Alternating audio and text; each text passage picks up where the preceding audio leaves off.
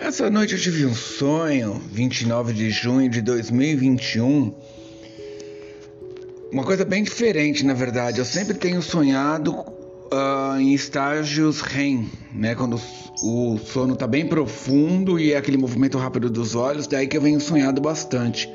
E hoje eu percebi, o meu sonho hoje ele foi logo pela manhã, né? É, era 5 horas da manhã quando eu acordei e e tava tendo esse sonho e já fez a anotação. E eu tava num sonho profundo que daí virou leve. Foi a hora que entrou no sono, no sonho, eu tava no sono leve. Bem diferente, normalmente eu tô no REM, mas ok. O sonho foi o seguinte, cara, eu sonhei com o Rodolfo Abrantes e nós estávamos todos comendo na mesa da cozinha da casa da minha mãe, né? E ouvindo um disco, um disco de música deles, né? Dele mesmo na, na vitrola. E pra ter, tipo, primeira audição, sabe? Pra ver como é que ele ficou e tal. O Digão passava por lá também. Tava meio que ouvindo, assim, também, cara. Como. Então ficou aquela coisa, né? Era um clima meio de apreensão. E ela cena é legal. O Rodolfo sentava no lugar onde ficava minha mãe, assim. Depois, cara, nós estávamos já num ambiente de uma igreja onde é, a gente foi de carro para lá, né? E nós estávamos levando uma criança para lá também e ficamos zoando ela, tipo, porque era dia das crianças. E a gente fingia que a gente não sabia que era dia das crianças, porque ela queria presente, né? Então a gente ficava meio que fingindo que não sabia que era dia, que ia ser dia das crianças para falando que ela não iria ganhar nada e tal, né? Só pra ela não ganhar presente. Daí começa um culto e olha eu e o Rodolfo por uma fresta, cara, da cortina, assim, ó, como se estivesse dentro da igreja. O culto tá rolando, a gente olha para uma fresta e vê um menino sentado assim num canto na cadeira, com as mãos debaixo da coxa, ele olhando para baixo, assim, olhar cabisbaixo, balançando as pernas e os pés não alcançava ainda na, no chão, né? Ele era bem pequeno, bem criança mesmo. Daí o, o Rodolfo pega, cara, e. Como é que eu escrevi aqui, caraca? Não, tá, o Rodolfo me pede 300 reais, cara, emprestado para comprar um presente para o menino. Aí eu digo que eu empresto, né, cara? Né, que eu tenho e tal, que na verdade eu não tinha o dinheiro, que eu ia passar ele no, do, no meu cartão de crédito, né, e depois ele me cobria. Mas na minha cabeça, assim, no sonho eu pensei, né, tipo, caramba, eu tenho dinheiro lá, 350 reais, só que fazem parte do meu estudo de Dharma, né, cara, que o pessoal me ajuda a pagar tal. Mas daí eu uso ele, depois eu cubro tal. Não, não vai ser legal não, cara. Né? E ao mesmo tempo eu pensei assim, cara, por que será que ele não tem grana, né, cara, o Rodolfo? Estranho, eu pensei que ele sempre tivesse dinheiro. E eu disse, então, ok, eu empresto, ok, eu te dou dinheiro, Rodolfo, só que eu quero ir junto na loja para ajudar a escolher o presente e tal. E eu queria dar um rolê com ele, né, cara? Porque eu tenho sonhos assim com ele, cara, desde 2005, eu acho. Muitos anos. Sempre a gente é amigo no sonho, assim. Muito engraçado isso. Daí depois, cara, eu estou num bairro, assim, todo de terra, né, cara? Tipo de um, um bairro que acabou de ser construído, fizeram as ruínas, estão colocando os postes, tá? É, a cidade está em construção, assim, né? O vilarejo está em construção, né? E aí eu fico sabendo que. E aí uma mulher ali, ia vir uma mulher, né? Que disseram, sei lá, da igreja que eu tinha ido com o Rodolfo e tal. E ela era amiga dele, inclusive, para me ajudar em alguma coisa, que eu não sei o que que era. Aí chega uma mulher, né, cara, bem falante, assim, uma morenona alta. Ela é bem extrovertida e tal, né? Mas ela tinha um ar assim meio de que não era ela assim, sabe? Era como se ela tivesse querendo se aproveitar de alguma situação.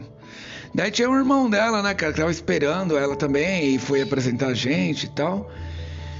E era o irmão que ia com ela na igreja também, né?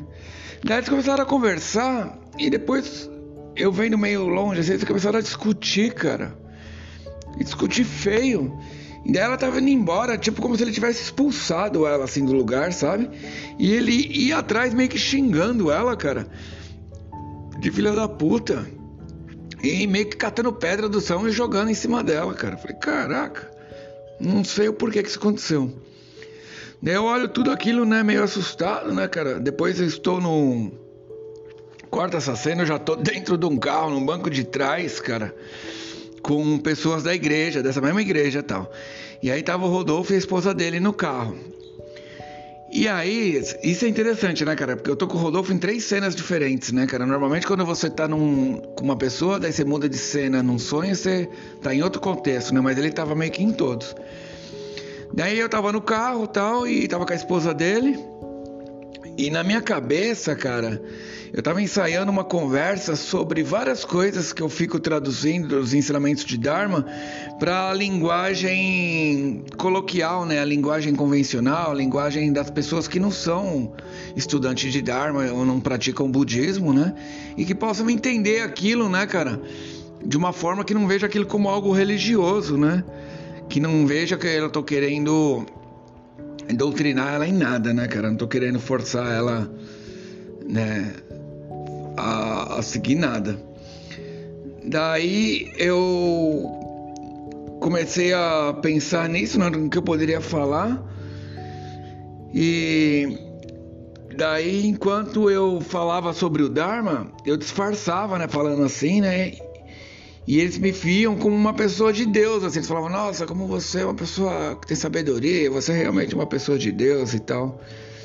Eu achei bem legal isso, porque eu consegui no sonho falar uns ensinamentos de Dharma sem que eles pensassem assim que eu tava querendo. Porque se você fala pra um crente qualquer outra coisa, ele fala que você é do Satanás, né, cara? Então eu consegui no sonho falar alguns ensinamentos sem dizer realmente assim a palavra de Buda tal. Foi bem legal. Daí depois cortou, cara, e eu tava num, num elevador de uma empresa, né, cara, com duas minas executivas assim, e uma senhora do meu lado esquerdo, de cabelo preto, com seus 40 quase 50 anos, cabelo curto. E era, ela era amiga da moça aqui lá atrás, lembra? Que eu falei que tinha uma moça morena que estava na porta da igreja no bairro em construção, que brigou com o irmão e saiu tomando pedrada, sendo xingada. Então ela era amiga dela. Daí, cara, ela meio que reconheceu é, eu dessa cena aí que eu tava junto nessa igreja, né? E ela fazia uma cara como se estivesse desaprovando algo assim, sabe? Que como se estivesse, sei lá, não curtindo muito. As outras duas moças que estavam no elevador também conversavam entre elas, né? E essa senhora tentava entrar na, na história dando uns palpites meio bobo, como uma hora ela chegou e falou assim: Ah, é só encher a barriga de pimentão e dar uns peidos.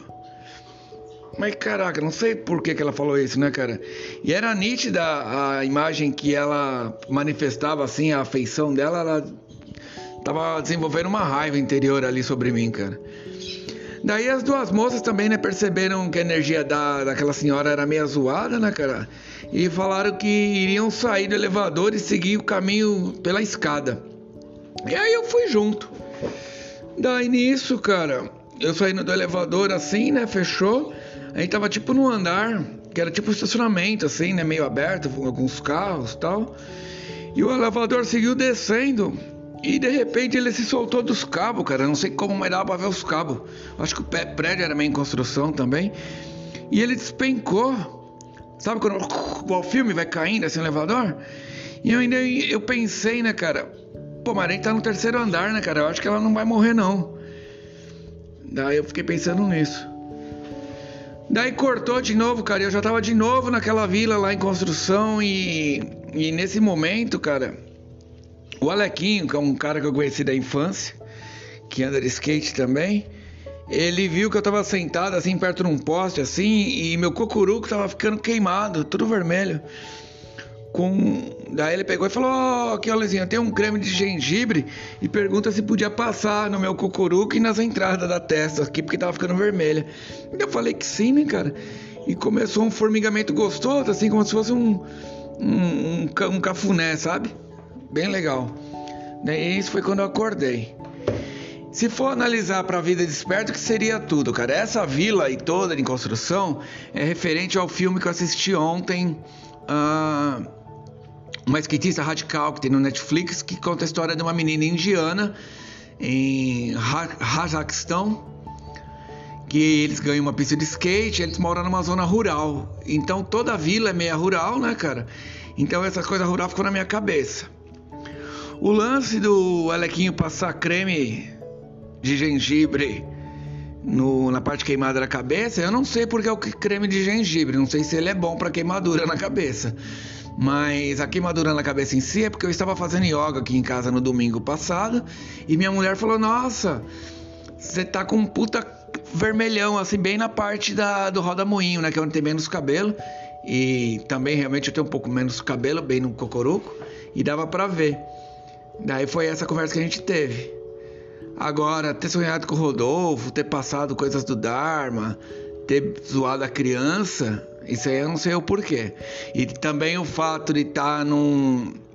Todas essas sequências de sonhos estar juntas. A mulher que queria me ajudar lá, a morena, e tá eu tomando pedrada do irmão. E a senhora dentro do elevador que ficou com bronca de mim porque eu tava naquela cena. E eu ter saído do elevador e o elevador ter caído, cara, não sei o que seria. Se fosse analisar por histórias passadas de grandes governadores e reis que seguiam sonhos para tomar suas atitudes na vida, diria que é alguma coisa que você vai escapar, né? Alguma coisa que você pulou fora e deu merda, né? Porque você sair de um elevador e o elevador cair, você escapa da morte, né? Seria alguma coisa do tipo. Não sei interpretar. Se alguém souber, me dá um toque aí. Mais uma vez, então, finalizando esse episódio aqui do Essa Noite Eu Sonhei. Se você quiser dar uma força aí pela produção desse podcast, é só entrar no site karma.news, que é C-A-R-M-A, karma, né? Ponto .news, N-E-W-S. Clicar em apoie e lá você vai ver o caminho para você fazer uma ajuda, né, cara? Toda ajuda é bem-vinda e nenhuma a, ajuda é pequena demais. Não é bem essa palavra, mas é isso aí. Qualquer ajuda é bem-vinda, dá, dá uma puta, puta help. Beleza? Espero em breve voltar com outro episódio aí e que de uma forma ou de outra esse podcast possa estar te ajudando de alguma forma. Valeu!